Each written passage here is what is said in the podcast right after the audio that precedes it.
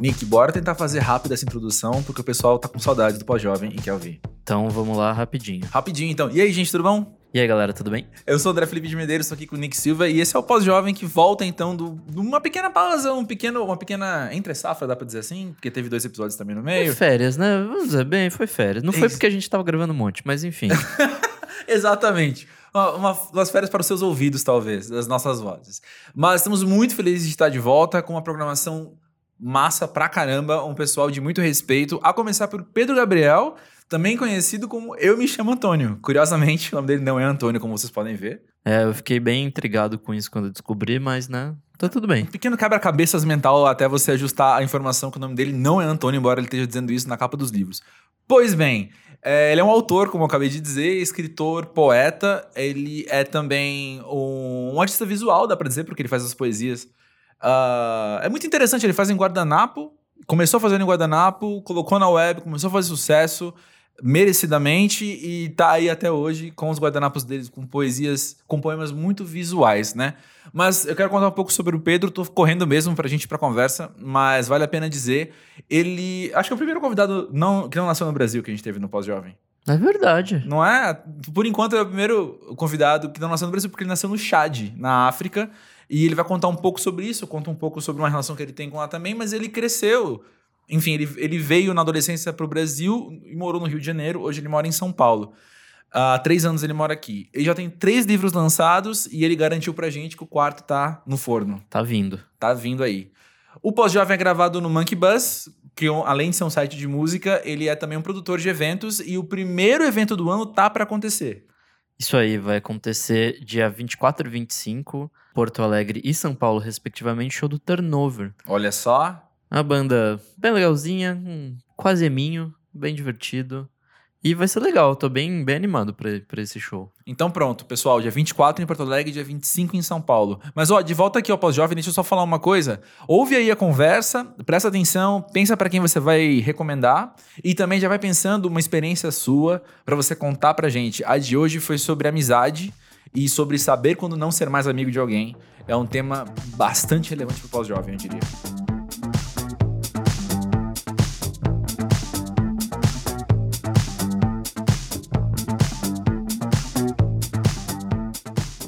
Pedro, conta pra gente, como é que você enxerga a fase pós-jovem da vida? Olha, é, eu demorei um pouco para entender que eu já.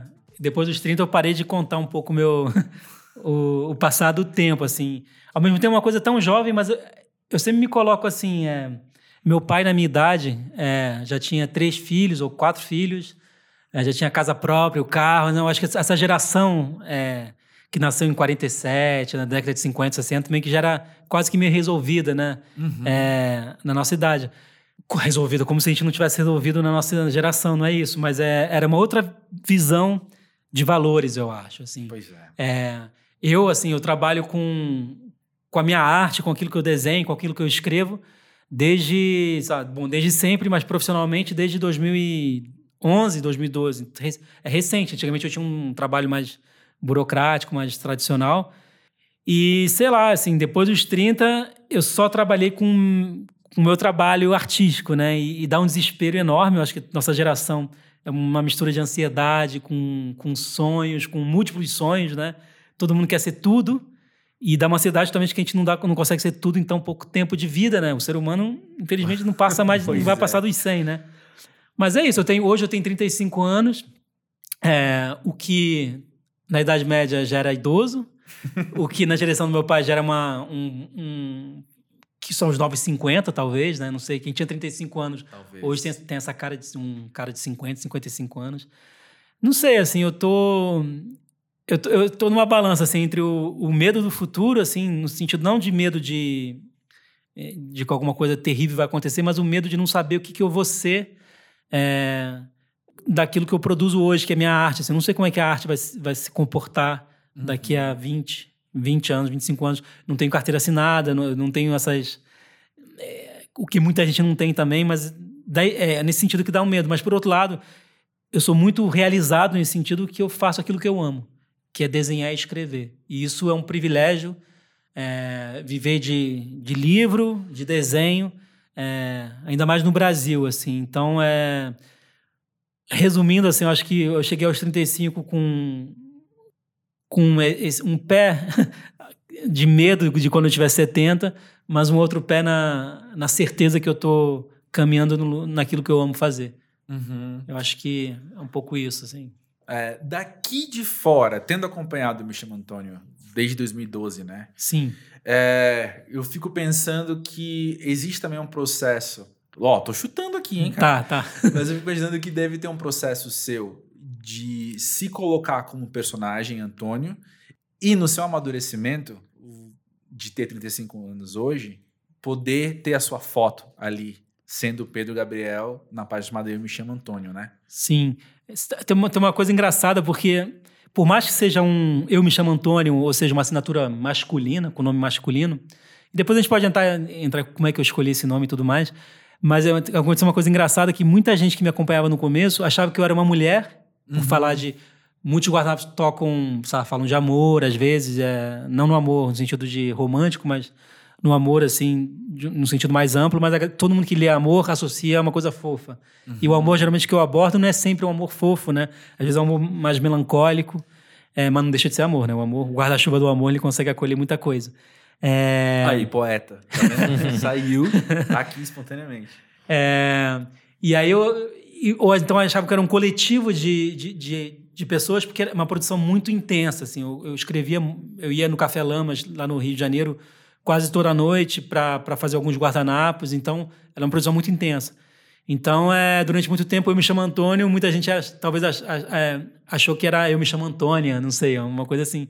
E aí minha, minha foto só apareceu mesmo, é, é, na primeira vez foi numa matéria que saiu na, acho que foi na Veja, Veja do Rio, Veja Rio, né? Acho que, acho que nem existe mais. Não, tem. Tem, tem. Tem, a Veja Rio ainda continua. E foi a primeira vez que apareceu minha, a minha foto. Até então eu deixava ou o traço do personagem Antônio para ser o avatar da minha página, ou então os guardanapos. Porque na minha concepção, assim, é, eu aparecer não fazia muito sentido. Tanto faz se eu, se eu era um homem, uma mulher, se eu era gordo, magro, míope ou não. É, eu acho que eu queria. A mensagem que eu, que eu, que eu queria passar é o que estava no guardanapo, né? Então, eu, tanto até hoje, eu só coloco quando tem algum evento, uma foto minha, alguma imagem minha, eu, eu deixo mais o, o personagem aparecer. E isso, de alguma forma, também retrata um pouco o que é o personagem Antônio, né? Que ele não deixa. Acho que todo personagem é um desdobramento de quem cria, né? Então, é, todos os autores colocaram uma parte da vida deles em algum determinado personagem. E eu, eu acho que encontrei no, no, no, no personagem Antônio é, é como se fosse um, sabe, um alter ego, um- uma coisa assim.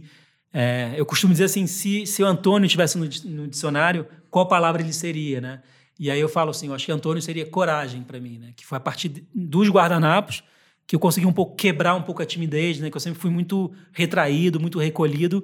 E com os guardanapos eu consegui ver que eu estava me conectando com pessoas que eu desconhecia totalmente pelo Brasil inteiro com uma publicação, uma, um post. um- então, é essa, essa, essa ideia da, da que a internet é um território sem fronteira, mas que junta todo mundo no mesmo território. né? Então, é uma, é. uma coisa é, é, bem, bem louca, no bom sentido. assim. É, e, e é assim, é, o, personagem Antônio nasceu para enfrentar a minha timidez, o meu silêncio, e, e depois a, aí foi, aconteceu, né? Foi um parece que eu tô, comecei a viver um sonho desde 2011 assim que a editora intrínseca me procurou é, eu não eu não passei pela experiência de ter um material negado um original negado porque foi o processo inverso isso por causa da internet também né então é, é até bacana falar isso para para as pessoas que têm blog para as pessoas que têm um sonho de ter um livro publicado que talvez 10 anos atrás teriam que passar por uma série de de sei lá de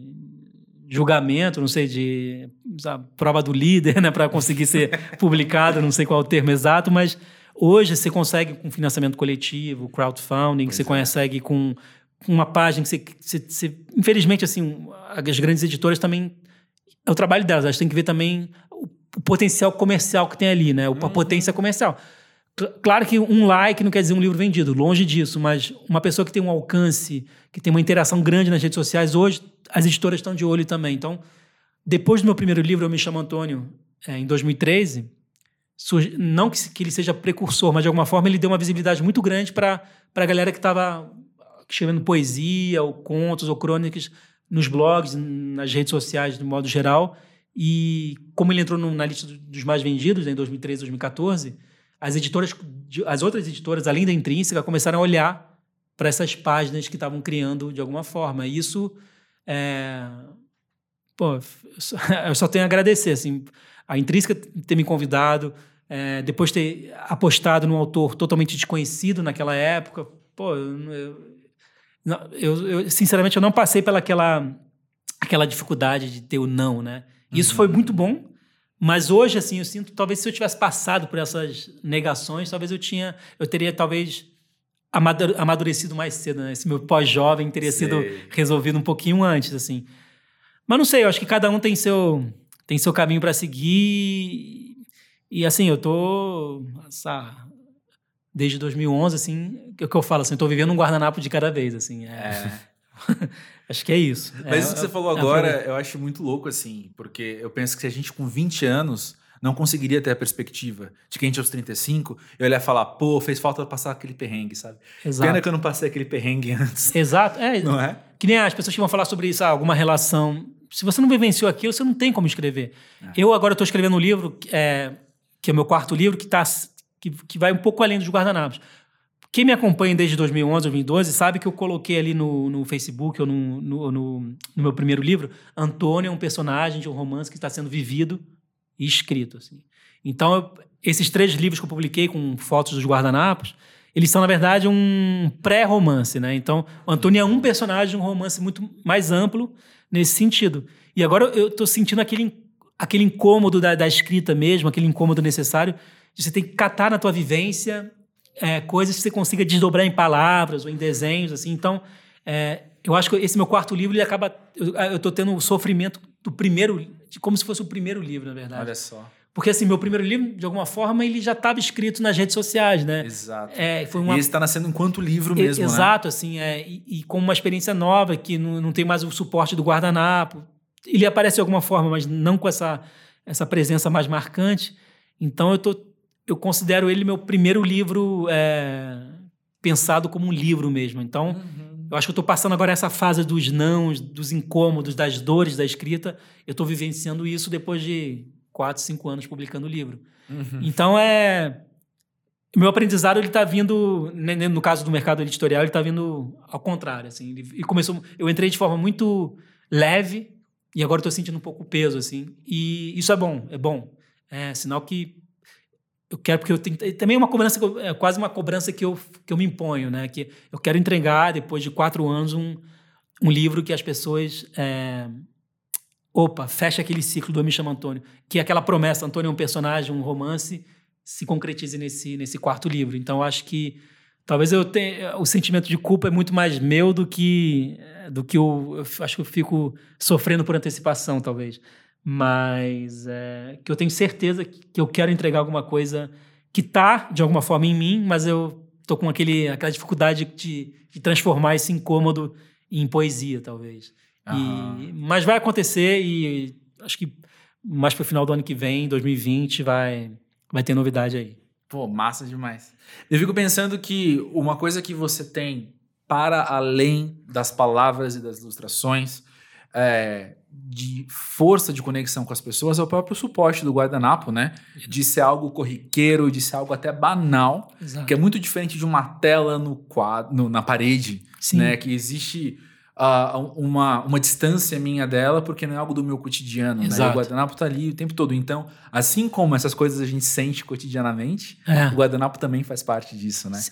É, pô, você tocou num ponto... É crucial, acho. Meu trabalho, que eu, eu, eu, eu, acho bacana assim, no que eu faço é que é, todo o suporte, do guardanapo, a caneta preta, é, tudo isso são, são, ou é barato ou é de graça, né? Guardanapo você consegue de graça em qualquer lugar você vai, uhum. você, não incentivo ninguém a roubar, mas durante, consuma no local e pegue guardanapo e, e isso é bacana, que ele é popular, no melhor dos sentidos da palavra popular. É, é, é, é uma ferramenta que todo mundo consegue alcançar de alguma forma. E o que eu acho, assim, é que essa, essa tela final, que no meu caso é o guardanapo, ele acaba aproximando justamente, bom, é, acho que as pessoas se identificam com aquilo que elas podem tocar, né? É, e isso, o fato de de ter nascido, meu primeiro guardanapo ter acontecido num bar, é, e eu ter fotografado com uma câmera com uma resolução péssima e jogado nas redes sociais, isso cria um certo carisma, talvez, não sei. Mas assim, eu não inventei essa linguagem no guardanapo, isso é, acho que todo mundo que frequenta bar, ou todo mundo que antes do celular, acho que era até uma ferramenta de cantadas, né? Torpedos, né? Escrever bilhete com telefone, era muito usado para isso. É. É, é, eu estava até pesquisando sobre o guardanapo. Acho que o Messi, do Barcelona, o primeiro contrato dele com o Barcelona, ele tinha 12, 13 anos, os advogados se reuniram num bar e escreveram as primeiras partes do contrato em guardanapo. É, tem, tem, alguns guardanapos que fizeram história. Ah, aquela pomba, a pomba que é o símbolo da paz, que foi Picasso que desenhou na década de 50 ele fez num guardanapo também. Então, são suportes que é um suporte de fácil acesso, então é perfeito para rascunhar uma ideia. Mas eu acho que no, meu, no, no caso, e obviamente eu não estou me comparando a ele, Picasso, ou Paulo Lemins, ou Cartola, que fazia letras de música em guardanapo, não era plataforma de trabalho final, era uma plataforma de transição para o que ia ser a obra-prima deles. Né? Justo. No meu caso, o guardanapo já é meu rascunho e minha, e minha tela final e, e, meu traço ele tem uma, um quê de rascunho, de inacabado. E eu acho que ele combina com o ambiente onde ele nasceu, né? O, uhum. Esse ambiente meio. Sabe, o balcão do bar, do Café Lamas. O Café Lamas tem, eu acho que é o bar mais antigo do Brasil, né? 1872. É, dizem que Dom Pedro II já frequentou lá, Machado Uau. de Assis. Você tem ideia do. É um bar histórico, então, obviamente, quando eu vou criando, nem pensava nada disso. Era o bar que ficava entre o meu ponto de ônibus e a minha casa, lá no Rio de Janeiro.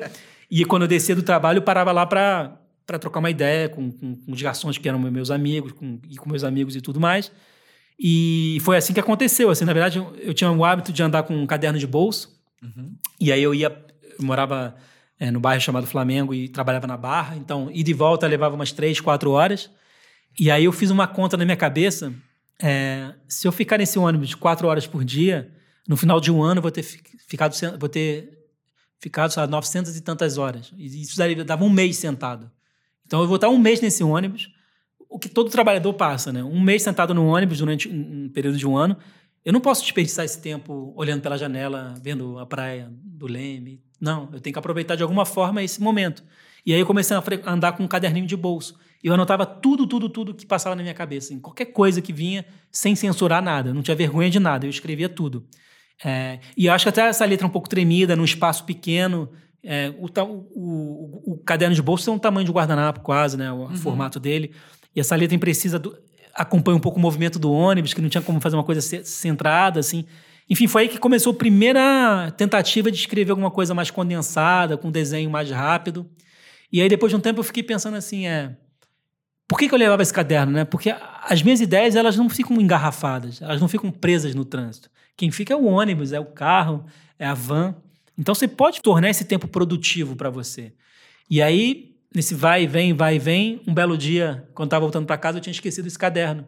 E aí, quando eu desci no, no ponto de ônibus, eu entrei no bar e fiz um download analógico das ideias no guardanapo. E eu gostei Olha. daquela plataforma, guardei dentro, dentro de um livro, que é um livro é, que, que eu acho muito importante naquele momento. Eu andava com dois livros, Sentimento do Mundo, do Drummond, e Paulo Leminski, toda a poesia, que é um livro laranja, que tinha acabado de ser publicado, né? Paulo Leminski morreu, acho que em 89, e, e esse livro reunia toda a poesia dele, e eu comprei assim que saiu. E acho que foi aí eu comecei a guardar poesia, os guardanapos dentro desses livros para não amassar. Então é, foi assim que começou um pouco a, esse, esse, meu trabalho com, com guardanapo, assim, de um, de, sei lá, essas lembranças que eu coloco no guardanapo nasceram, na verdade, do esquecimento dos caderno, do, do caderno de bolso, assim. Aham. E quando você está colocando as coisas no mundo, existe um momento de vulnerabilidade seu também. Você está expondo. Tem o nome Antônio, tem o é. personagem, mas como você falou, vem de algo seu. Sim. E eu fico pensando que, como tudo que você abre, você está sujeito a interferências. Você está sujeito ao que pode vir a partir daí. Sim. Conta uma coisa a resposta, as respostas das pessoas com que elas recebem do Eu Me Chamo Antônio tem e encontram você numa posição vulnerável a, e o quanto isso mexe com você, sabe? Ah. O quanto te transforma também isso. Eu acho que, bom, um pouco respondendo também aquela pergunta que você me fez no começo, eu acho que o, o fato de ter nomeado o personagem Antônio, de alguma forma também serviu como uma, uma, uma espécie de proteção. É, e até também você mencionou, né? Eu acho que o guardanapo é uma, uma plataforma tão frágil que eu acho que é, é nessa fragilidade que eu, que eu tento me esconder também, né? Uhum. É, porque é engraçado que meu nome, meu nome é Pedro Antônio e meu sobrenome é Gabriel, né? Minha mãe chama Carmen Gabriel. O nome de família do Brasil é Gabriel. Só que ninguém me chamava de Antônio. Só era Pedro ou Pedro Gabriel. E aí foi uma forma de que eu encontrei de, de permanecer é, com o meu nome. Então sou eu e não sou eu ao mesmo tempo. É uma, me aproximo daquilo que eu sou e me distancio de alguma forma. Talvez na época pela timidez, pela, não sei, hum, para não me expor tanto, né? É, não uhum. sei. E então, é, acho que ter escolhido esse personagem é, que, não, que não, não assinado no primeiro guardanapo como Pedro, como Pedro Gabriel, eu acho que me ajudou também a, a perder um pouco esse medo de do que os outros iam pensar de alguma forma, assim. Uhum. Mas assim, desde o primeiro guardanapo, as pessoas têm é, eu tenho recebido muitos comentários assim de pessoas que de todos os lados do Brasil, todos os cantos do Brasil, dizendo que ah, aquele guardanapo foi feito para mim. Não, esse aqui é meu. Nossa, obrigado, você mudou minha vida. Palavra assim, Sim. exagerar. Você mudou minha vida. É pesado. Sim. É uma responsabilidade muito grande que eu tenho depois de ler essas coisas assim. E de fato, assim, a, a, a, ela fala, ela explica. Eu recebi cartas e cartas, cartas mesmo. Assim, eu recebo numa caixa postal e tudo. Que aquele guardanapo mudou minha vida. Eu estava num momento sabe, minha, minha cabeça estava pirando e aquele guardanapo me reaproximou daquilo que eu sou e pronto, assim. Tem outros, tem uma senhora que tem 82 anos, falou que ela estava com ela tem um princípio de Alzheimer e que ela gostava de ler meus guardanapos porque aquelas letras quase confusas e legíveis ajudavam o cérebro dela a pensar. Uau, aí quando você lê isso aí, você, putz, você, nossa, nossa, valeu a pena ter parado naquele dia no bar, escrito algum guardanapo e, e publicado assim, porque você não. Depois você joga na, na, na, internet, na rede social, você não tem noção de onde pode chegar, né? É, e assim, por incrível que pareça, assim, eu tenho pouquíssimos haters que entram na minha página. Eu acho que, vou te falar, acho que em quatro, quatro, cinco anos eu tenho dois casos de pessoas que, que foram um pouco agressivas em um comentário. Mas depois eu, eu sempre consigo desdobrar de uma forma bem educada e tudo, e as pessoas até pedem desculpa, assim.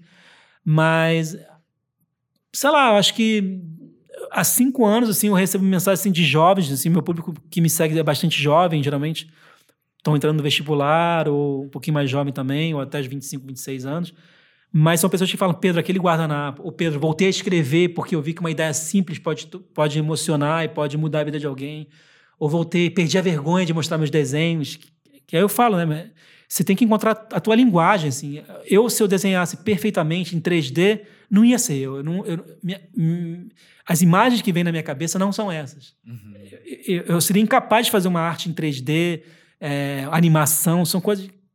Não porque eu, tá, estudando, eu até seria capaz, mas não é isso que, que, conversa que eu quero dividir com o mundo. Assim. Eu acho que eu, eu coloco no guardanapo aquilo que eu, quero, que eu quero dialogar. Acho que dialogar é uma palavra importante. Assim. Uhum. Que aí você deixa o guardanapo aberto para todo mundo gostar ou não, mas sempre respeitar. Assim. Porque, assim, obviamente, é, sabe, eu tenho mais de 2 mil guardanapos desenhados. Todos eles foram publicados nas redes sociais ou nos livros. E assim, é normal que alguém não goste de um, não se identifique com o outro. Ou... Isso é normal, gente. Faz, pô, que bom, né? É... Que a, a, gente tem essa maneira também de que achar que de querer endeusar todo mundo que cria na internet. Gênio, né? Hashtag gênio. Isso Sem é, defeitos. É, e assim, isso é, isso é perigoso também, pois né? É. É, é. é, tão perigoso quanto um eu te odeio, sabe? É, eu chamo alguém de gênio e. É, não sei, falta um equilíbrio às vezes né, é. nas pessoas. Realismo até, né? É, é isso. Então é. Não sei, eu acho que depois que eu. Pô, no Facebook eu, tem mais de um milhão de pessoas que deram like lá, então é, é uma responsabilidade muito grande, assim, eu sei, assim. Principalmente que tem muitos professores que usam meus livros para começar alguma uma aula sobre poesia, porque elas a ideia que a gente tem na cabeça é que o poeta é um cara que já morreu, ou um cabelo grisalho, e, e, eu, e, eu, e, eu, respondo os alunos dessa professora. E, às vezes eu, eu faço é, um chat online de vídeo com os alunos, e, a, e, eles não acreditam, nossa, ele que escreveu aquele guardanapo. Então tem essa troca, eu estou presente, é, e isso é o que a, só as redes sociais conseguiram, é, conseguem promover, é o lado bom das redes sociais. assim. É, eu acho que existem dois caminhos que você pode seguir. Assim, ah, você quer sabe, o caminho semear o mal ali na rede na internet, ou tentar semear o bem e, e ser algum exemplo para alguém. É. E aí eu procuro sempre, o, acho que o Né? o caminho do bem. É isso aí.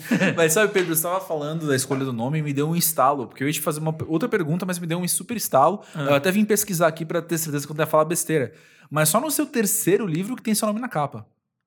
Os outros dois não tem Ah, na Pedro capa. Gabriel pô, na capa. É, pô, ah, eu não tinha. É verdade, os outros têm Eu Me Chamo Antônio, ou bom, segunda, segunda Eu Me Chamo Antônio. Isso, O exatamente. outro é Ilustre Poesia, tem o Eu Me Chamo Antônio e tem Pedro Gabriel. Exatamente. Ah, é verdade. É o primeiro, que é o te- meu terceiro livro, é o primeiro que eu. Os outros tem na orelha, mas na capa, na capa é só esse Exato. terceiro, verdade. é. Mas então, se a gente para e vê essa história, sabe? Primeiro livro, segundo livro, terceiro livro, eu penso que o teu nome tá ali já conta, sabe? Já tem uma narrativa. Tem. De olha só quem tá assumindo o trabalho, Sim. né? Com o próprio nome. Muito bem, muito bem pensado isso que você falou, porque, de fato, talvez seja o primeiro que eu tenha, não sei, tido a coragem, talvez, de. Pô, sou eu. É, o Eu Me Chamo Antônio é o Pedro Gabriel também, né? E talvez ele também seja o. Porque eu tô me aproximando do quarto livro, que seria uma narrativa do Eu Me Chamo Ah. Antônio. Então, acho que é como se cada livro fosse um, um passo, né? Em direção ao- à, à escrita do romance. É, verdade, assim, não... é, eu acho que nesse, foi até conversado com a editora intrínseca isso é que eu queria ter, acho que eu queria ter meu nome na capa nesse terceiro, em 2016. É. Falei, eu acho, acho que eu queria que as pessoas também começassem a conhecer um pouco também o, o autor do personagem Antônio, né? Mas vê como é um processo? Você precisou Exato. chegar ao terceiro livro pra ter isso, né? Isso. Teve uma vez, teve um episódio do Pós-Jovem, acho que. Eu vou falar quase com certeza, mas foi o episódio 3 com o Felipe Veloso, que a gente trouxe uma pesquisa que falava que a maior parte do- das grandes obras são publicadas depois dos 35 anos. Nossa. Era uma É coisa assim. verdade, era, era isso. Foi esse episódio, não foi? E eu lembro que, que quando eu li isso a primeira vez, me caiu assim, com uma ideia. Quebrou uma ideia de genialidade, de talento, não sei o quê, que às vezes. Eu não sei se tem a ver com uma cultura jovem que a gente vive muito presente, de prodígios serem muito celebrados o tempo todo. E aí você pensa, meu, se você tem 30 anos, você não publicou a sua grande obra, É. tipo, meu, já era, né? Pois é. Como na verdade não, cara. Como assim? Ainda tem. Olha quanto de produção você tem pela frente ainda. Então, Sim. é isso. Você vai atingir o seu pico aos 22 anos e depois viver só de resto? Sabe? Que perspectiva de vida é essa? Tem uma outra história que vai ser. que, que vai acabar sendo essa. Mas, no geral, não. Quando a gente olha. Essa pesquisa dizia: as grandes obras começaram a ser produzidas, né? As pessoas. Os grandes gênios, até na ciência, foi a partir dos 35 Ah, anos. até acho que tem a ver com o processo de amadurecer mesmo. De... Exato. Aos 22, ok, você pode ser um cara que sabe muita coisa, mas Talentosíssimo, É. etc. você ainda não sabe exatamente se como usar as ferramentas e tal. Exato. Acho que essa ideia que você falou também, porque a gente, a gente associa um gênio ou uma pessoa muito talentosa. Acho que essa questão de prodígio, né? Achar que é um Mozart da vida que com dois, três gente anos Mozart vai estar tá fazendo sinfonia. Exato. E a gente nem sabe se é realmente isso que aconteceu com o Mozart, mas provavelmente pode ter sido o pai dele, que era professor de piano também, não sei. Mas de fato, ele, é que a gente hoje não tem nem como saber, mas é uma história, é uma, é uma narrativa que existe e, ah, ou sei lá, com. É, tem gente que com. A gente acha que quanto mais novo fizer alguma coisa, uma coisa genial, essa pessoa é um gênio, né? E, e eu acho que a gente associa muito isso a uma, uma, uma pessoa genial a. É, não sei, porque agora você me confortou que depois de 35 a- as obras, geralmente as, as maiores obras de cada pessoa foi- foram feitas depois dos 35, assim. Porque assim, eu tava pensando aqui num músico que eu adoro, que é o Cartola. Acho que o primeiro disco que ele lançou foi depois de 70 anos também. É, tem uma poeta também, Cora, Co- acho que foi a Cora Coralina. É, só depois dos 70, 80 anos que ela teve o primeiro livro dela publicado. Então, é, é muito louco isso, a gente carregar esse peso. Nossa, eu, eu, eu sou uma pessoa horrível se eu não conseguir mostrar meu talento com menos de 30 anos, sabe? É. E não, né? Às vezes, é, a tua genialidade, às vezes, pode ser também na, na, na- tua obra, sendo na evolução da tua obra, eu acho. Exatamente. Eu acho que é isso. é- Exatamente. acho, que, o- acho que o gênio é isso. É, é uma, é, é o quanto você consegue produzir em alta qualidade ou, ou indo cada vez mais... Teu trabalho fica cada vez mais profundo. Porque a gente tem gente que cria uma coisa com 17 anos e pronto, não cria nunca mais. Na, a arte dela fica presa naquele momento, assim. Uma perspectiva triste, né? É. É, melhor ser consistente na sua obra É, do tá- que simplesmente criar um negócio É, que foi seu auge e você nunca mais pois é. conseguir fazer nada. E às vezes também tem um rolê que a galera se trava, né? Tipo, às vezes faz um negócio tão bom ali da primeira vez te gera um bloqueio bizarro que você nunca mais vai conseguir fazer nada, assim. Eu acho que tem esse, esse, esse peso do o segundo álbum, o segundo livro, né? O primeiro, principalmente quando o primeiro dá muito certo, né? Você- você- nossa, agora eu tenho que ou repetir ou ter um mais sucesso ainda. E às vezes não, às vezes você. Um segundo livro com, com um segundo disco, você, você procura uma nova linguagem, assim. Uma, uma frase que eu costumo falar, assim, é que, sei lá, repetir o sucesso é fracasso, assim. Né? Essa- a fórmula, né? Porque eu- e é uma coisa que eu. Isso por experiência própria. Eu acho que o meu primeiro livro saiu em 2013. Foi um best-seller na época. E menos de um ano depois a gente publicou o segundo. A gente, que eu falei, eu e a editora. E acho que eu estava naquela empolgação. Nossa, o primeiro livro dá certo, então o segundo também vai dar certo. Ele, ele foi bem também. Quando eu falo dar certo, é comercialmente. Foi bem também, mas não, não teve o mesmo impacto que o primeiro, né? E isso talvez, eu- isso eu aprendi com. Pô, não, mas que, que, o que que eu aprendi de novo no segundo livro que não tem no primeiro? São fotos de guardanapos também. Tudo bem que tem alguma coisa a mais ali, mas eu senti que eu poderia ter é, feito alguma coisa a mais, sabe? Mas isso eu só posso falar isso hoje porque eu publiquei é, dois livros muito próximos um do outro. E eu sei que eu, eu não faria isso de novo, assim. É, tanto que agora meu, meu último livro foi em 2016. Eu estou com um espaçamento de quase quatro anos. E, na boa, se eu tivesse publicado um livro em 2017 ou 2018, eu ia me arrepender. Porque, assim, eu não teria a bagagem que eu tenho hoje. Assim, ainda mais depois que eu me mudei para São Paulo, eu comecei até... Bom, eu passo boa parte do meu tempo sozinho em casa. É, a Michelle, a minha esposa, ela trabalha na rua e tudo mais. Não, não trabalha na rua. Ela trabalha fora de casa. Beijo, Michelle. É, mas ela... Isso me, me fez procurar realmente conhecimento mesmo. É, mergulhar mais nas, nas coisas, no- nos acontecimentos. Por passar muito tempo sozinho, eu acho que eu pude procurar um pouco refúgio em alguns livros que, para muita gente, são livros chatos, de teóricos e tudo mais. Mas eu, eu me interesso por essas coisas. Por mais que depois que eu leio um livro desse eu esqueça tudo, mas alguma coisa fica na cabeça. Assim. E hoje eu estou muito mais é, encaminhado para o que eu quero, assim, seja no próximo livro, seja nos meus próximos, meus próximos projetos é, que envolvam arte. Eu estou muito mais firme sobre o- a minha assinatura, a assinatura que eu quero deixar. Uhum. Então, isso eu acho que é, que bom que veio agora com 17, 16 anos. hum, pô, que bom que, não, que eu não consegui nada assim de que, não- que bom que minha banda, minha primeira banda não estourou com 16, 17 anos. Que eu não sei se eu teria é, conseguido ou se eu- talvez eu ti- eu tivesse parado para fazer as coisas para para vivenciar aquele momento, mas eu acho que é, acho que cada um vai ter também sua forma de, de encarar, seja um sucesso, seja um, um fracasso também. É. É, Mas é isso, assim, eu, eu acho que hoje com 35 anos, assim, pô, eu acho que eu, finalmente eu vou conseguir entregar uma coisa que completamente aquilo que eu quero, sabe? Uhum. Que não seja uma coisa que, pô, vou, vou me esvaziar, sabe, naquele, Uhum. né, nessa, nessa nova proposta, assim. Eu ia trazer um assunto agora aqui, puxando o que você falou, aí eu quero ilustrar ele com uma coisa bem nada a ver com o que a gente tá falando, mas Tá. que é muito recente, porque aconteceu esse fim de semana comigo. Hoje é uma segunda-feira que a gente tá gravando, e no sábado, um amigo meu, que eu posso falar abertamente porque eu sei que ele não ouve pós-jovem, é, ele mandou uma mensagem falando que tinha terminado o namoro. E aí eu falei, você quer conversar? Ele falou, posso te ligar? Aí a gente conversando, ele me contando várias coisas. E ele é tipo eu, ele fala muito, fala muito rápido, e, e muito ansioso, e contando tudo, contando tudo, e tal, tal, tal, tal, tal. E eu conheço ele muito bem, e eu sei que ele é o tipo, ele é o perfil, todo mundo tem pelo menos um amigo assim. Ele é o perfil de cara muito ligado em carreira, muito ligado que, Aham. que assina revista de, sabe, negócios, e ele é todo assim e tal, e ele super frustrado porque o primeiro namoro sério dele deu errado. E aos 30 anos ele foi namorar a primeira vez no namoro sério e deu errado ali. E aí, como assim? Não era pra ter dado errado, não era pra ter sido assim, e tal, não sei o que, não sei o que, não sei o que, não sei o que. E aí eu parei e falei pra ele, falei, tá, agora então, deixa eu te dar uma perspectiva. Ele falou, não, fala. Eu disse, ó, seguinte, quando você tava desempregado aquela vez e apareceu o emprego, você não pegou aquele emprego porque sabia que não era pra você quando você olhava pra frente.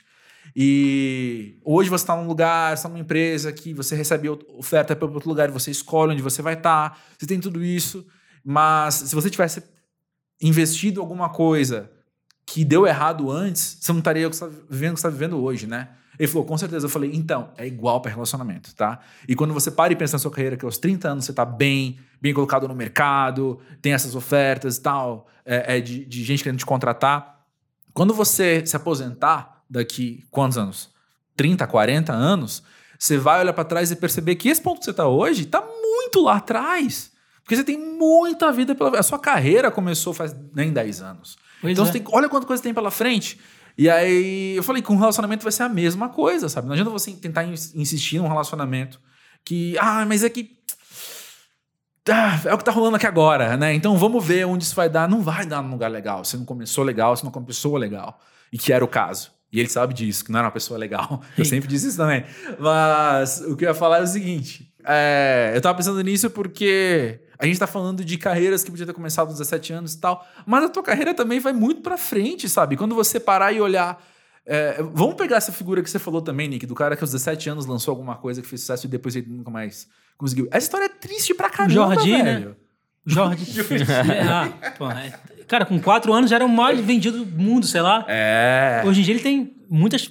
Ele deve trabalhar terapia a vida inteira, né? Porque Com certeza. os pais devem ter gastado toda a grana, que ele era menor de idade. Não sei, se, não sei também, mas.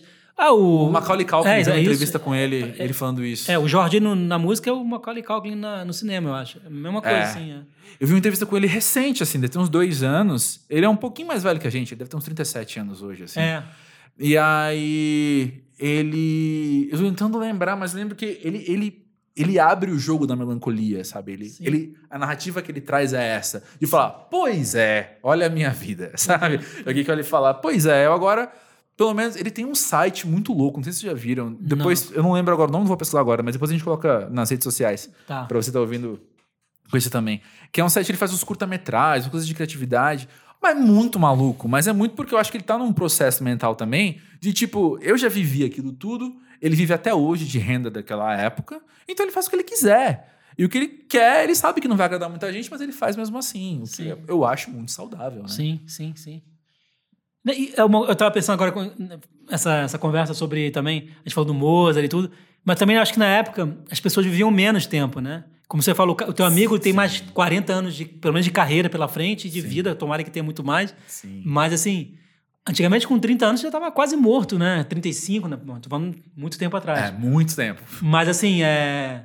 Talvez a pessoa ela tinha que acontecer naquele período, assim, de. dos- até os 30 anos, ela tinha que ser alguma coisa, né? Talvez. Tava pensando sobre isso, assim, é. Hoje, assim, eu acho que talvez a vida de muita gente começa agora, né? Nesse. Sim. Né, nos 30, 35. assim. A vida que eu falo, pô, com as decepções, das fruta- tudo, os aprendizados diante, claro, fazem parte da bagagem, mas hoje, assim, pelo menos eu, eu me sinto muito mais é, tranquilo para para tocar minha vida para frente, assim, é, por mais que eu não, não siga aquela o emprego formal e tudo, mas é não sei, assim, é eu, de repente eu não sei, de repente eu não sei daqui a 10 anos se de repente o Me Chama Antônio vai ser só um pedacinho, um micro pedaço da minha história, de repente. Hoje tem uma dimensão muito grande, mas eu não sei, daqui a 20 anos eu posso inventar um aplicativo que vai mudar alguma coisa, vai ter medicina gratuita no mundo inteiro, água para todo mundo, não sei. Olha, ia ser massa. E aí, aí eu vou ser conhecido como um menino que nasceu na África e fez um aplicativo, né? Então tem. A gente não sabe, assim. Eu acho que hoje. é, Claro, assim, a, a Michelle sempre fala assim, depois dos 30 é ladeira abaixo, né? Que, que essa vida vai, tem que ir, assim, até, até os 30 você não, não tentou pelo menos saber o que você quer fazer, é, é difícil, né? E na verdade, é, sei lá, acho que todo dia pode acontecer alguma coisa que vai mudar a sua vida, talvez. Que vai mudar o seu dia e a sua vida. Assim, de repente, a grande história, que seja história de amor, a grande profissão que você vai encontrar, vai ser com 50, 60 anos, 70. Pois é. A gente, não tem, a gente não tem que carregar esse peso, a gente tem que carregar o nosso tempo, assim, eu acho, né? É, eu pensei muito nisso e eu vou dar spoilers porque eu não tô nem aí, porque a gente compartilhou a dica do Modern Love há muito tempo, muito tempo antes desse episódio ir pro ar. Então, no último episódio do Modern Love, ah, tem a história de dois velhinhos que se apaixonam, né? E eu chorei vendo aquilo, porque é muito, é, é muito sensível a maneira que aquilo é contado. E que pensando muito nisso, assim, eles não colocam. Não é uma história. ah, é muito verossímil. Não é uma questão assim de duas pessoas que sofreram a vida Aham. inteira, aí aos 75 anos. Não! Sim. Sabe, ele contando, a mulher dele faleceu há, sei lá, seis anos, uma coisa assim, e ele sentia falta dela, e a mulher também mostrando ela com um filho, e então ela tipo, uma pessoa super pra frente, super, super de boa. Não era aquela história triste e sofrida que de repente eles estavam juntos e ah, que legal. Não! Eram pessoas vivendo suas vidas Até porque são baseadas em histórias reais, né, dessa série. Mas aí essa história então aconteceu. E eu vendo os dois se apaixonarem, velhinhos ali, eu fiquei pensando muito nisso na, na linha do tempo. Acho que por isso que me fez pensar em mandar pro meu amigo aquela mensagem falando pra ele da linha do tempo. Porque eu tava com isso na minha cabeça também. Porque é uma coisa que a gente, de vez em quando, cita aqui no, no pós-jovem, assim, né? A gente não fala adulto. A gente fala pós-jovem, porque ainda tem muito de jovem aqui. Sim. E parte dessa jovem é olhar pra frente e falar, mano, tem muito chão ainda. Sabe? A gente vai viver muita coisa. Cara, eu vou chorar e rir muito ainda na Sim. minha vida, né? Então, concordo muito contigo, assim. é, ainda existe uma imprevisibilidade muito grande do que vai acontecer exatamente É. pra eu tentar definir agora. Porque também essa perspectiva vem da nossa experiência de você aos 15 anos desconfiava de como sua vida ia ser hoje? Nem um. Putz, nem. Exatamente. Nossa, Então, porque, como é que daqui 20 anos você sabe como é que vai ser? Você não sabe. Pois é. É, que eu falei no começo, assim, pô, eu cheguei no. Ah, eu nasci, eu nasci na África, né, no Chad. é, Depois eu morei em Cabo Verde, em função do trabalho do meu pai. Depois eu morei em Cabo Verde, eu- aí eu cheguei no Brasil com 12 anos, sabe? E aí dos 12, fui estudar publicidade e tudo mais, assim. Eu achei, que eu, eu achei que fosse seguir uma carreira mais no mercado de publicidade, como redator. E aí, do nada, eu começo a publicar uns guardanapos na, na rede social, que nem tinha rede social quando me formei. Tava engateando o Facebook. Então, tudo que eu aprendi na faculdade de publicidade, comunicação, ainda era para criar título de outdoor, que nem tem mais em São Paulo, e em boa parte do Brasil também não tem mais. Então, era, pra- era um título assim. Eu não aprendi nada de mídia digital, de rede social. Então, tudo foi realmente. Aprendi por ser usuário, usuário de internet. Esse, esse termo é muito complicado, é usuário. Aliás, né? Mas, não deixa enfim. de ser um vício, de qualquer É, forma. exatamente, é verdade. É verdade. E aí eu, eu não fazia ideia. Gente, eu nunca, eu acho que eu nunca planejei minha vida. Ah, como é que vai. O que, que eu quero daqui a 10 anos? O que, que eu quero. Você sempre tem uma noçãozinha, assim, mas eu nunca pensei que eu ia poder estar inserido no mercado editorial, ter três livros publicados por uma grande editora, ter um contrato para mais um livro, é, ter feito várias feiras literárias pelo Brasil inteiro, coisas que eu não fazia ideia, assim, de 2011, 2012 para cá, foi uma virada, assim, que eu, eu, não, eu não me planejei para isso. Uhum. E talvez, é, que nem você falou, teu amigo, que ele é muito focado no trabalho, ele se planeja, ele se organiza, ele... Acho que a gente tá, todo mundo tá meio que vivendo em piloto automático, né? Tipo, vários aplicativos, pra- tem aplicativo para você acordar, para você comer, para você tomar banho, para você lembrar de dar oi pro seu vizinho, não sei. E, na verdade, a gente tem que voltar a entrar um pouco no modo avião, né? Não sei. É, né? Vamos, vamos É. lembrar. Gente, a gente não pode. Eu sou o maior defensor da, da internet, das redes sociais. Eu, eu não acho que afasta as pessoas, mas eu acho que tem que dosar, assim, falta um equilíbrio. A gente está indo muito para. A gente está tá mergulhando muito no, nesse território aí, que nem eu falei no começo, sem fronteira. É. E, e aí vai ser difícil depois sair, assim. É, acho que o usuário talvez seja. É. Mas sabe, Pedro, eu fico eu fico observando o quanto isso faz parte da nossa vida, justamente pelo quanto o assunto redes sociais surge aqui no Pós-Jovem espontaneamente. Sim, é verdade. espontaneamente. Surge quase todo episódio, né, Nick? Quase todo. Então é, é o que a gente tá vivendo hoje mesmo e é muito forte, né? E aí você toca. E fo- focando sobre rede social, a gente é um pouco. É, a gente, é o nosso tempo, né? A gente, a gente não poderia falar de rede. Talvez daqui a 10 anos é, deve ser a mesma coisa que a gente fale de. é, sei lá, da caneta, né? A rede social vai ser uma coisa mais natural ou quase esquecida. É. Mas é. Existe, mas não é necessário, É. né? Uhum. Talvez vai ser outra coisa. ta- Talvez a. Não sei, tá? Isso não tem nem como prever. Mas, assim, tem, no campo da, da literatura tem muito esse. Tem gente que tenta classificar todo mundo que cria poesia, ou algumas frases, uns versos na internet como insta-poeta, né? Saiu até uma matéria no. Acho que foi no, no New York Times, eu acho, sobre a Rupi Kaur, que é uma. Que é uma, é uma poe... Tem gente que não gosta de poetisa ou poeta, mas poeta é o mais usado para. tem tem a, a Hilda Hilst, que é uma, uma das maiores poetas brasileiras, ela odeia esse termo poetisa, então eu vou respeitar. É poeta. E aí ela é uma poeta que mora nos Estados Unidos, acho que ela nasceu no, na, mora no Canadá, nasceu na Índia. Ela vendeu mais de um milhão de livros no mundo. É a poeta que mais vende livros hoje é essa Kaur. E são frases com temática feministas, com ilustrações, mas basicamente é por causa das redes sociais que ela conseguiu esse alcance todo. E ela colocou ela como insta-poeta, mas eu falei, pô, será que... Porque eu acho que esse termo ele vem como uma, uma forma de, talvez, de, de desmerecer, desvalorizar, né? Se ah, beleza, né? A poeta. Por que, que não chamam então o, sei lá. Não, separa exemplo, a poeta de livro, poeta de bar, poeta de. de sei lá. A classificação só existe para quem é poeta de internet, na literatura de internet. Internet não é gênero, gente. Não é gênero. Você não está não tá na, na livraria, tem lá poesia nacional, poesia internacional e poesia de internet. Ou, sei lá, quadrinhos, internet. Não existe essa classificação. Talvez daqui a um tempo vai, vai existir, mas sei lá, eu acho que ela é uma poeta que usa o meio dela moderno, o tempo dela, ela usa o tempo. O, o poeta tem que usar, o, é um retrato do seu tempo, né?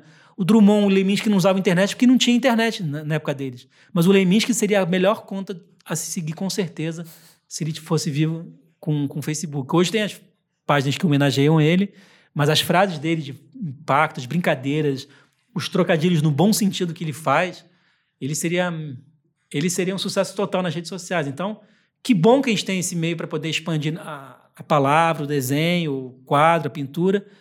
É, o Milton já cantava aí, né? O, o, o artista tem que ir onde o povo está, né? Hoje o povo está basicamente uma, a nossa bolha de povo está é. na internet. A gente acha que é. todo mundo tem internet, né? Mas é uma, é. pelo menos a nossa bolha. Acho que todo mundo aqui está na mesma bolha. É, tem internet, assim, tem acesso à internet. Eu não, não, vou, não tem por que negar o meu tempo, né? As coisas que acontecem no meu tempo. É, eu acho que a ideia é buscar a melhor forma de como é que isso pode ajudar uh, o seu trabalho a impactar outras pessoas ou, ou você a melhorar, assim. Então, acho que é mais uma é mais uma é mais uma plataforma, assim. É, uhum. É, e o que é bacana, assim, bom, como experiência própria, assim, o, eu uso muitas plataformas digitais, mas as pessoas também vão nas filas, do, nas livrarias, nos lançamentos, para pegar um autógrafo, me dar um abraço. Então, não é uma experiência que nasce para o mundo digital e fica naquele ambiente. É, eu acho que então o, que importa é que as pessoas identificam com um conteúdo e depois vão querer pegar esse conteúdo, seja para um, um lançamento de um livro, para uma. Não sei, eu acho que é identificação. Então, a identificação, muitas vezes hoje, ela chega pelas redes sociais, mas ela poderia chegar de outra forma. Assim. Então, é. Não é tanto. No meu caso, a internet é mais uma vitrine para apresentar meu trabalho, para conversar com as pessoas que me acompanham, do que como eu não uso ela como a, a caneta e o guardanapo. Não é uma ferramenta de trabalho, é uma ferramenta de divulgação daquilo que eu faço. Uhum, justo. Já que a gente está falando de aproximar pessoas, desaproximar pessoas, eu penso que é um momento legal da gente comentar um depoimento que chegou para a gente aqui, tá. de uma anônima de 33 anos. E é bem curtinho o que ela conta. Ela conta o seguinte, ó. Tinha uma amiga com quem sempre tive uma relação muito próxima, até um dia em que ela meio que decidiu que não queria mais nossa amizade. Sem muita explicação, ela foi sumindo, sumindo, até desaparecer de vez. Meus outros amigos tentaram me dizer que isso acontece, mas ainda dói bastante pensar que na vida adulta a gente está sujeito a essas coisas. É, a amizade é um troço que eu acho maravilhoso, que eu amo demais e que eu acho bizarro muitas vezes, porque eu sempre tenho a impressão que, diferente da sua família, por exemplo, diferente de um cônjuge, a amizade não tem um momento muito de escolha quando ele acontece assim. Você não, não vira e fala, ok, vamos. Diferente de você pedir alguém em casamento, pedir alguém em namoro, sabe? É. Você não fala, vamos, a partir de hoje, vamos ser amigo? É. Sabe? Você, de repente, você se vê num compromisso com uma pessoa, compromisso entre aspas, né? Com uma pessoa ali e, e sem a questão de um, de um laço superior, que é o caso da família, assim, sabe? Que, que apenas é sua família e, e acabou. E amizades, elas são, às vezes, eu penso, linhas que se cruzam, sabe? Linhas do tempo que se cruzam. E a gente não sabe quanto tempo elas vão permanecer paralelas, sabe? Quanto tempo elas vão permanecer ali juntas. Às vezes, vai para um outro lado mesmo. Só que eu penso que isso não desmerece em momento algum essa dor. Essa dor realmente é, é muito grande. Ter uma amizade próxima e de repente não ter mais. É, acho que é o, esse corte do laço muito brusco, assim, que pelo que ela escreveu, não é uma coisa que aconteceu de, quase de uma. Não é uma coisa. Foi um, foi um corte, assim, não foi um. Um, Processo, um dia ela meio que né? decidiu é, que não queria. É. é. Não foi um laço se desfazendo, foi um. Alguém cortou esse laço, foi, foi cortado. Então, tem, acho que é. Tem esse impacto, assim. Eu tenho muitas amizades, assim, do tempo de escola, de 30 anos já, sabe? São.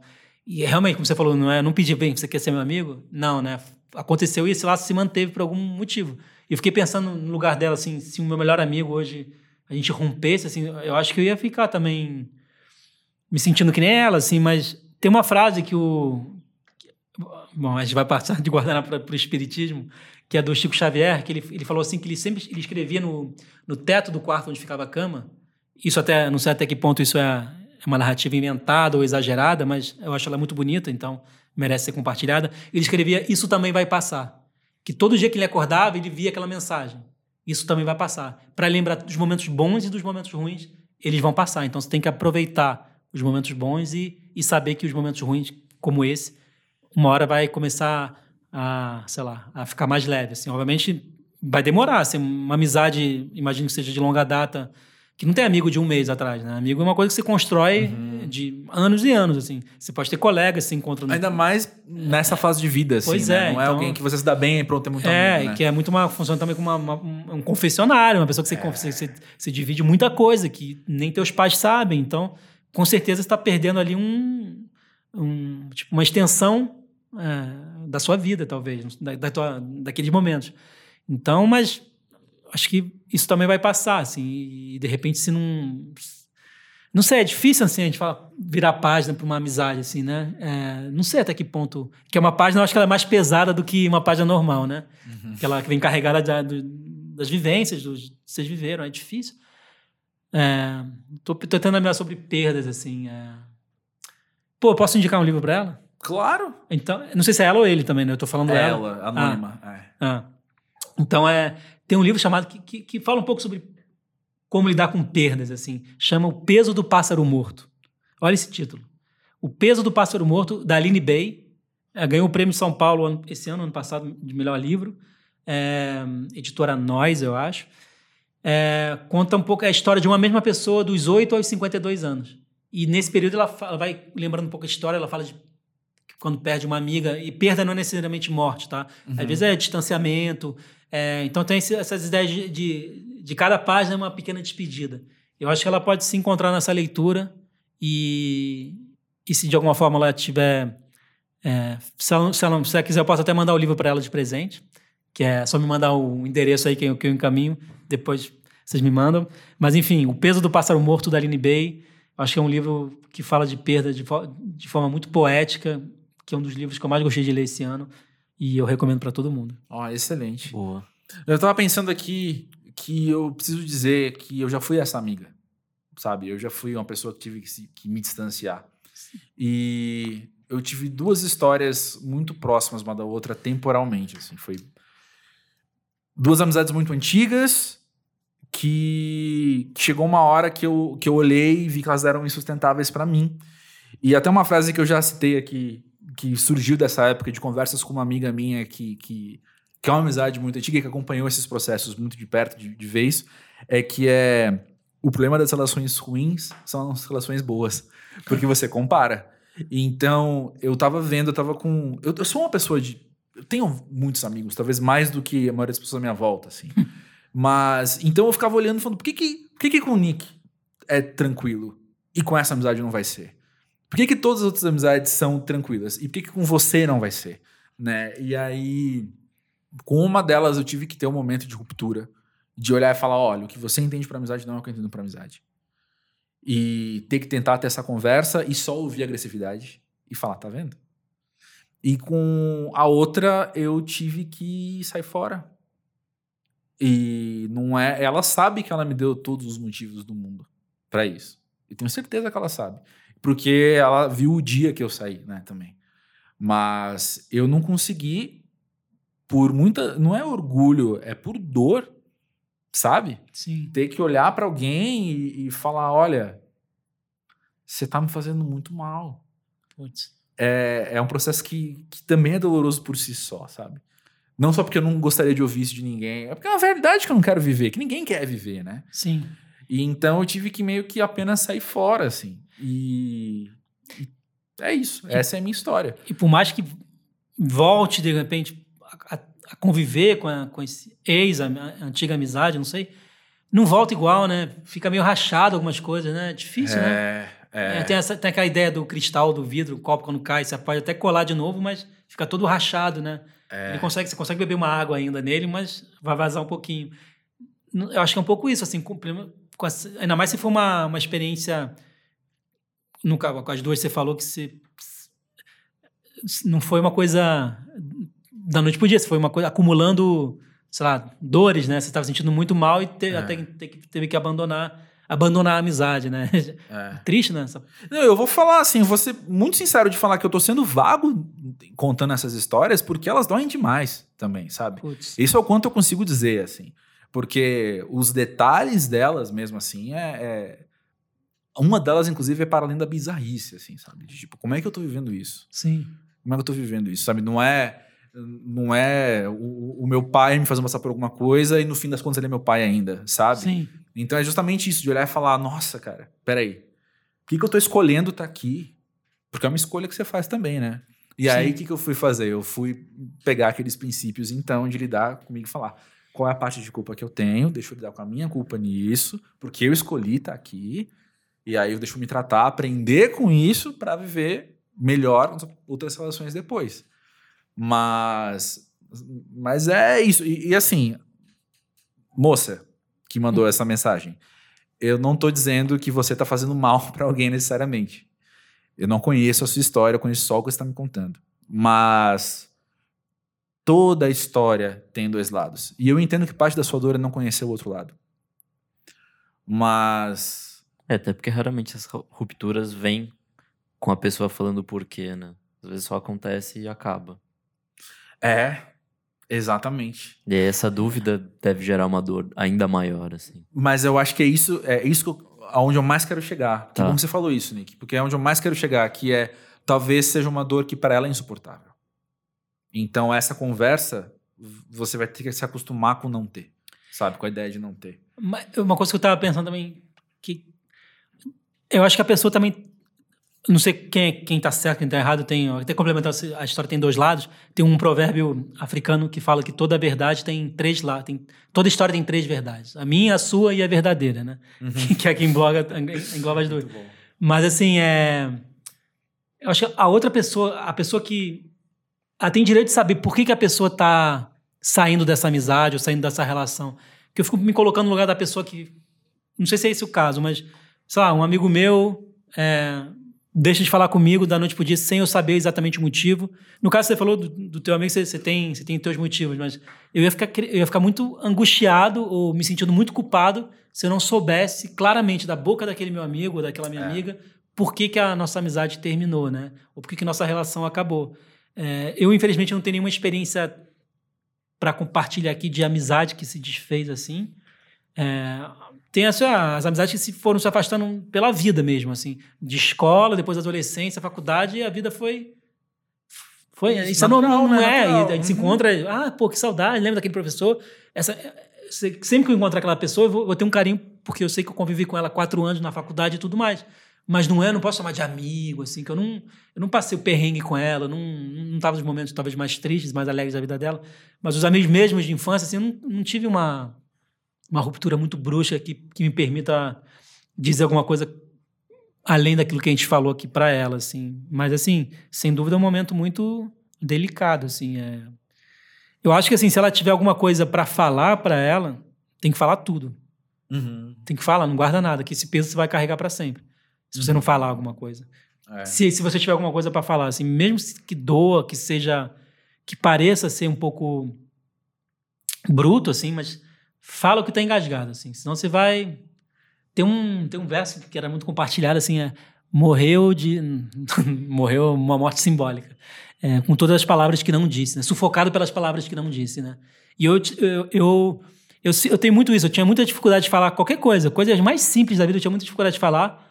E eu acho que com esse processo de desenhar e escrever em guardanapo, eu fui soltando a garganta, assim. Foi, é como se cada guardanapo fosse é, um, um- aquele, aquele risquinho do volume aumentando, né? É, que foi dando voz ao, ao silêncio, assim. Então, é, eu acho que é isso, assim. Tudo que passa na cabeça dela, se tá na- passando pela cabeça dela, é porque ela quer falar alguma coisa, assim. Então, tem que escutar essa voz, essa intuição e dizer tudo que tá pensando, tudo que tá sentindo, se esvaziar mesmo para virar, poder virar a página com mais seguir a vida, assim. Pô, a nossa idade, deve ter um pouquinho mais nova até, nossa. Muita, muitas águas vão rolar aí. É. Bom, pra encerrar, então, só dizer que talvez seja uma questão de escolher o suporte também, né? Pode escrever uma carta, pode escrever um e-mail, um guardanapo. Exato, é. Isso, é. Isso, grava uma, faz uma música, é, grava um áudio, manda pra você mesmo, escreve um e-mail pra você mesma, tira o que tá dentro de você, assim. Excelente. Talvez, é, no meu caso, se, eu- se eu, se eu fosse você, ah, esse guardanapo em branco é esse ex-amigo. Vou esvaziar tudo que eu tô falando e pronto. Vai ficar preto, preto, preto, tanta tinta, É. mas pelo menos eu vou estar pronto pra para seguir, assim. Obviamente, é, você sempre fica, você vai seguir, você vai ser uma estrada meio manca no começo, mas depois você vai se encontrar, normal, assim. É.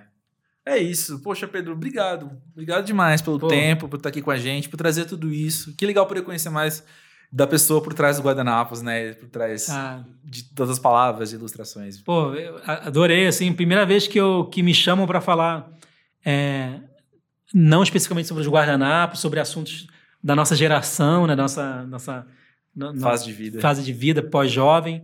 É, bacana, vou, vou adotar esse termo, em vez de falar adulto, agora vou, vou me assinar como pós-jovem. Aí, mais um. Gostei, gostei, me identifico, tô no público-alvo total. Enfim, prazer aqui passar essa tarde aqui em São Paulo com vocês. Meu, minha, meu- minha nova cidade. Agora eu tô morando, eu moro numa estação de Vizinho metrô de nosso. vocês. E bom, sempre que me chamaram, eu tô por aí. Falar de outros projetos, falar da vida. É isso. Então pronto, mês que vem tá aqui com a gente. Obrigado. valeu, valeu demais.